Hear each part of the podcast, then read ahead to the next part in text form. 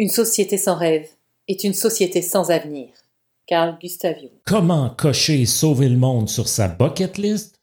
Bienvenue au podcast épisode 19 de Planète République.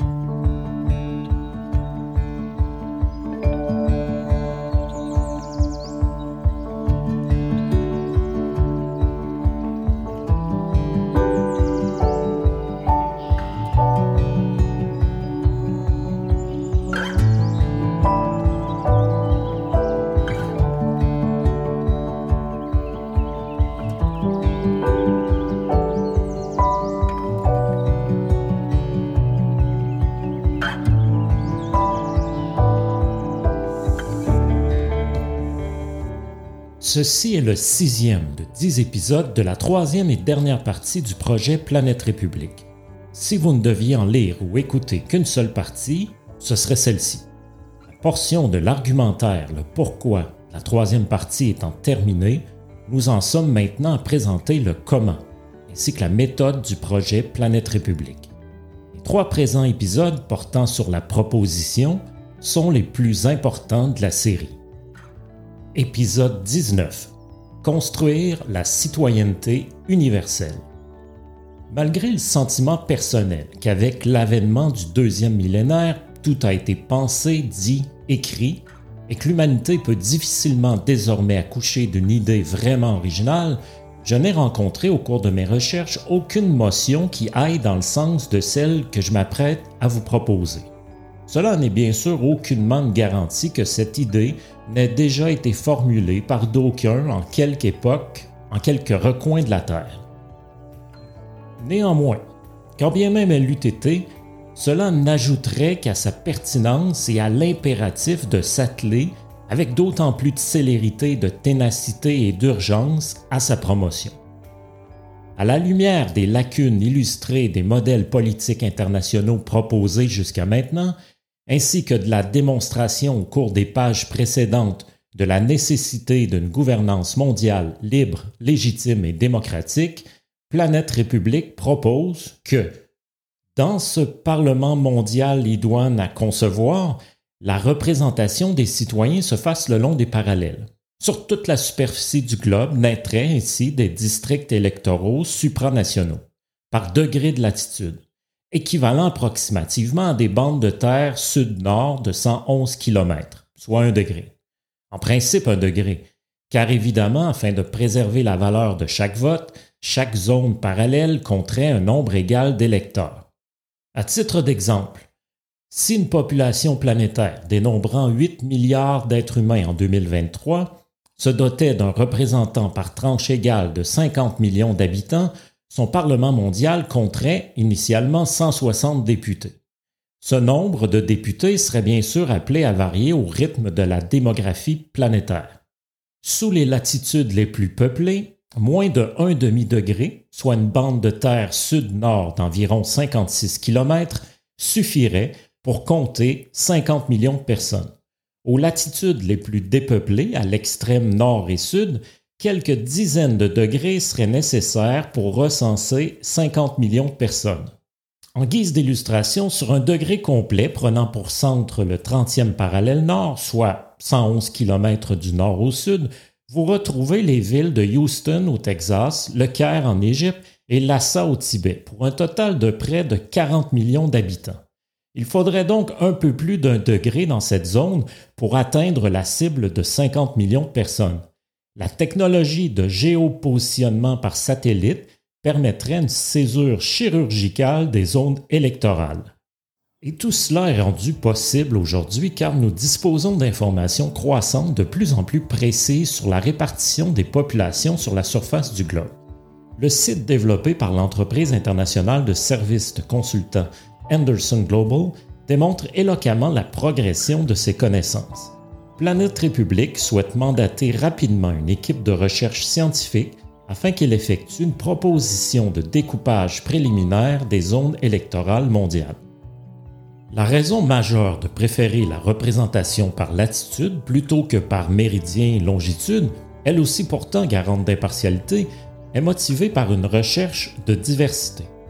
En tentant le même exercice, mais en utilisant la longitude, vous réalisez bien vite que bien des nations se retrouvent isolées sur leur méridien. La représentation y perdra alors son objectif universaliste. Les vieux réflexes nationalistes domineraient dans ces zones sans grande possibilité d'évoluer. Autre justification. Même si la proposition a comme objectif principal de déconstruire les nationalismes, pour que le système fonctionne, l'humain étant humain, les populations devront se l'approprier, développer un sentiment d'appartenance à leur nouvelle zone électorale. Cela serait facilité par le fait que les gens vivant sous les mêmes latitudes ont souvent beaucoup en commun malgré leurs différences ethniques et linguistiques, beaucoup plus que ceux vivant sous les mêmes longitudes. Les peuples scandinaves, islandais, alaskiens, russes ou canadiens, du nord de la Chine ou du Japon, partagent la même culture de l'hiver, des changements de saison et de lumière. Cela influe sur leur environnement, économie, langue, culture et caractère, sur ce qui les définit en fait beaucoup plus que nous pourrions le penser de prime abord. Un Canadien du Manitoba aurait probablement plus en commun avec un Russe de la Cacassie qu'avec un Américain de l'Arizona. Dans un même ordre d'idées, les zones désertiques ou de forêts humides se retrouvent aux mêmes latitudes, en Amérique du Sud, en Afrique, au Moyen-Orient ou en Asie. Les agriculteurs vivent en périphérie des déserts la même réalité d'accélération de la désertification des terres arables sur tous les continents. Tous les peuples vivant à l'équateur partagent des réalités climatiques, de saison et de moussons semblables. Les barrières de corail et les mangroves à protéger baignent dans les eaux des mêmes parallèles sur toute la surface du globe. Ces peuples gagneraient à travailler ensemble afin de trouver des solutions pérennes aux menaces et défis communs, à être représentés par des voix uniques et fortes au sein d'un Parlement mondial. La représentation par l'attitude permet, par conséquent, un meilleur mélange des cultures, bonifié d'un terreau plus fertile à la croissance d'un sentiment d'appartenance à la zone. Des noms de zones accrocheurs pourraient aussi contribuer au développement de cette appartenance. La zone parallèle des coraux, du tropique du Capricorne, des peuples de la neige, des résidents du nombril du monde, des peuples du café ou du chocolat, des habitants de la frange des déserts, des héritiers de la mousson, ce serait bien sûr aux citoyens habitant ces de choisir eux-mêmes ce qui les unit et caractérise le plus. L'instauration de jeux mondiaux, culturels et sportifs, un peu à l'image des Jeux mondiaux de la paix, où les différentes zones s'affronteraient, pourrait également contribuer au développement d'un sentiment d'appartenance à ces zones parallèles. Planète République porte l'espoir que des candidats exceptionnels se présentent aux élections de leurs latitudes respectives des modèles jouissant d'une reconnaissance internationale pour leur engagement, leur courage, leur abnégation, leur vertu. Pour n'en donner que trois exemples, pensons au kino-congolais Denis Mukwege, à l'indienne Vandana Shiva ou encore à la jeune suédoise Greta Thunberg. Plus encore, Planète République veut croire que ce type de candidature puisse faire vibrer la fibre cosmopolite des électeurs et les incite à leur accorder leur vote plutôt qu'à des candidats, certes de même nationalité, mais néanmoins moins inspirants. Logiquement, en un souci de neutralité et d'indépendance, le siège de ce Parlement mondial devrait être érigé à latitude de degré 0, 0 minute et 0 seconde. Même chose pour la longitude. Selon les données actuelles, il siégerait en pleine mer, dans l'Atlantique Sud, à quelques kilomètres au large du Gabon. Comme le méridien zéro fut imposé à la fin du 19e siècle sur Greenwich, un quartier de sa capitale par la Grande-Bretagne, superpuissance de l'époque, le nouveau Parlement mondial pourrait envisager de réinitialiser le méridien zéro à une longitude plus pragmatique, apolitique et scientifique, tel le point le plus à l'est de la mer Méditerranée qui traditionnellement définissait grosso modo où débutait le Levant, donc l'Orient.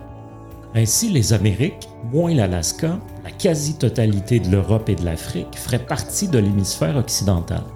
Les hémisphères correspondraient dès lors mieux à la conception que l'humanité se fait de l'Occident et de l'Orient. Selon cette hypothèse, la nouvelle capitale mondiale serait construite près de Lamuria au Kenya, en Afrique, berceau de l'humanité. Les droits de l'homme et les droits civiques universels ne seront respectés qu'à une condition il faudra que l'homme se rende compte qu'il est responsable pour le monde entier. Vaclav Havel. Qu'ont en commun Rome, Chicago, Istanbul et Barcelone? Ces cités du monde se retrouvent toutes sur le même parallèle, le 41e Nord, Philadelphie aux États-Unis, Ankara en Turquie, Beijing en Chine siègent sur le 39e nord. Sydney en Australie, le Cap en Afrique du Sud et Santiago au Chili sont toutes situées sur le 33e parallèle sud.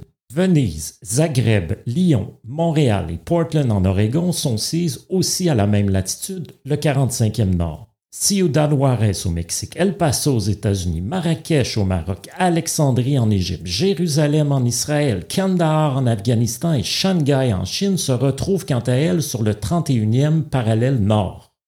Et l'avenir de la planète sera dessiné de plus en plus par ces grandes villes. Selon un rapport de l'ONU, 66% de la population mondiale sera urbaine en 2050. Cette proportion n'était que de 4% en 1800. Les métropoles ont toujours été et demeurent des essaims pour les populations les plus instruites, progressistes et conscientes du cosmopolitisme universel. Sous l'influence de ce type de citoyens, les grandes cités du monde s'opposent de plus en plus fréquemment et publiquement aux législations de leur capitale nationale. Partout sur la planète, elles affirment leur unicité. Dans divers dossiers, notamment ceux liés au dérèglement climatique, comme on l'a vu dans le cas de New York et Los Angeles qui se rébellent face à l'inertie de Washington, les grandes villes réclament plus de pouvoir et de liberté pour leur gouvernance.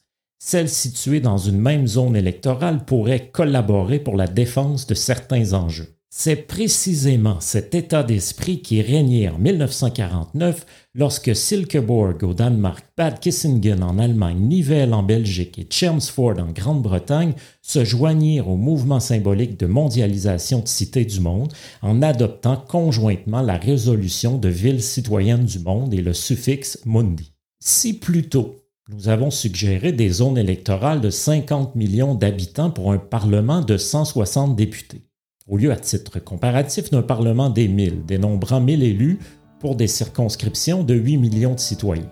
C'est spécifiquement dans l'objectif de préserver l'unité des villes. Cette unité à l'intérieur des zones favoriserait elle aussi le développement d'un sentiment d'appartenance chez l'électeur. Voilà, c'est tout pour l'épisode 19. Merci à Magali Roland d'avoir prêté sa voix aux citations le thème musical du podcast est la pièce We Would Have de l'artiste Crow Wonder. Elle est une courtoisie libre de droit disponible sur Free Music Archive. Vous trouverez sur la section blog de planèterépublique.org, tel qu'écrit sur le logo du podcast, le texte du podcast, des photos et ses références, ainsi que d'autres textes. Vous trouverez également sur planèterépublique.org les liens pour devenir membre, acheter le livre en version e-book ou encore faire un don. Merci d'aider la cause en faisant un don. Merci aussi, s'il vous plaît, de partager, surtout à ceux qui vous sembleraient intéressés par un tel sujet. Merci de votre écoute et au plaisir de vous retrouver pour l'épisode 20.